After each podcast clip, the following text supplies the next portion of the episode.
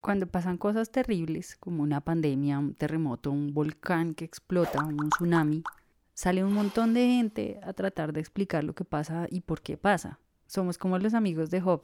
Vemos a otro sufriendo y en lugar de ayudarle caemos encima a ver qué hizo para merecer lo que le está pasando. Y con esto de la pandemia hay un montón de amigos de Job diciendo quiénes son los culpables.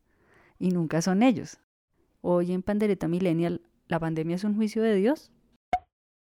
Sin ir tan lejos, en estos momentos hay millones de personas en todo el mundo encerradas en sus casas por una pandemia, y muchos enfermos y muchos muertos. Entonces, ¿está Dios empecinado en destruir a los que se han enfermado? ¿Qué pecado tan asqueroso y repugnante cometieron ellos o sus antepasados para generar este desastre? Y entonces, ¿por qué se enferman también las abuelitas buena gente? Ni qué decir de la gente que ha perdido todo en la crisis económica. Entonces sale alguien a decirles, ah, eso estaba predestinado, hace parte del plan de Dios. O arrepiéntase de sus asquerosos y cochinos pecados que les han traído esta desgracia. O no diga nada, guarde silencio ante el Señor porque todas las cosas ayudan a bien. Y la más olímpica. Dios está tratando contigo, así que aguanta y no esperes que yo te ayude. Y son tantas cosas a la vez salpicadas de verdad y de mentira al mismo tiempo, pero sobre todo miradas desde afuera del sufrimiento como esa cosa que estudiamos, pero que no nos toca y que tampoco queremos tocar. Cuando alguien dice que una cosa terrible es un juicio de Dios, casi siempre los culpables pues, son los demás. Y curiosamente son los pecadores de lo que más le parece grave a esa persona. Alguna cosa sexual o moral, o la idolatría, o prácticas de otras religiones.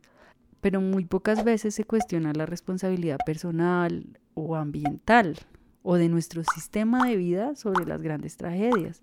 Porque si queremos creer que es un juicio de Dios, nos evitamos la reflexión de pensar si la forma en la que vivimos tiene algo que ver, si nuestro modo de vida es sostenible. Y lo que es más tenaz, cuando alguien dice que todo esto es un juicio, trata de ignorar que el sufrimiento es común a todos los seres humanos en este mundo. Vivir en un mundo real e imperfecto implica dolor, también alegrías y amor y esperanza, pero uno a veces sufre y pasan cosas que no queremos que pasen. Tal vez queremos pensar que todo esto de la pandemia es un juicio de Dios para pensar que no nos va a pasar nada, porque el juicio según eso pues debe ser para las personas malas. ¿No será más bien eso? Que preferimos pensar que es un juicio sobre los otros, porque si no es así, pues todos somos vulnerables de enfermarnos y de pronto de morirnos, si ya nos toca el turno. Y si uno dice que esto es un juicio, ¿qué hacemos con la gente que ha salido beneficiada en la pandemia? Entonces, si alguien se hace rico vendiendo tapabocas, ¿es un premio de Dios? ¿Es un plan de Dios para bendecir a esa persona así los demás se mueran? No, esa es una lectura muy simple de la realidad.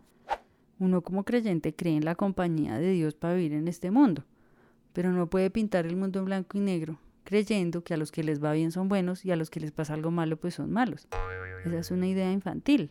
Esta situación de la pandemia más bien nos muestra la crudeza del mundo en el que vivimos.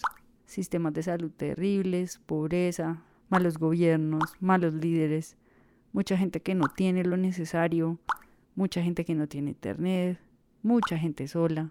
Muestra las desigualdades económicas que estaban ahí, ocultas. Nos muestra nuestra propia miseria, nuestro consumismo, nuestra vanidad, la pobreza de nuestras relaciones con los demás, los problemas familiares y personales que teníamos guardados debajo de la alfombra. ¿Y qué vamos a hacer con esa información? Vemos nuestra propia fragilidad, la fragilidad del sistema para cuidar de la gente. ¿Y qué vamos a hacer con eso? ¿No debería esto invitarnos a mirar a los otros, a vivir de otra manera, a no juzgar al otro por lo malo que le pasa?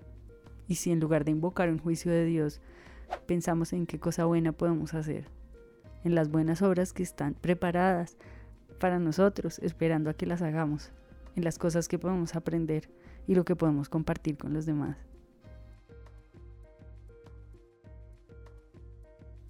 Hola, si te gustó este video, compártelo y suscríbete.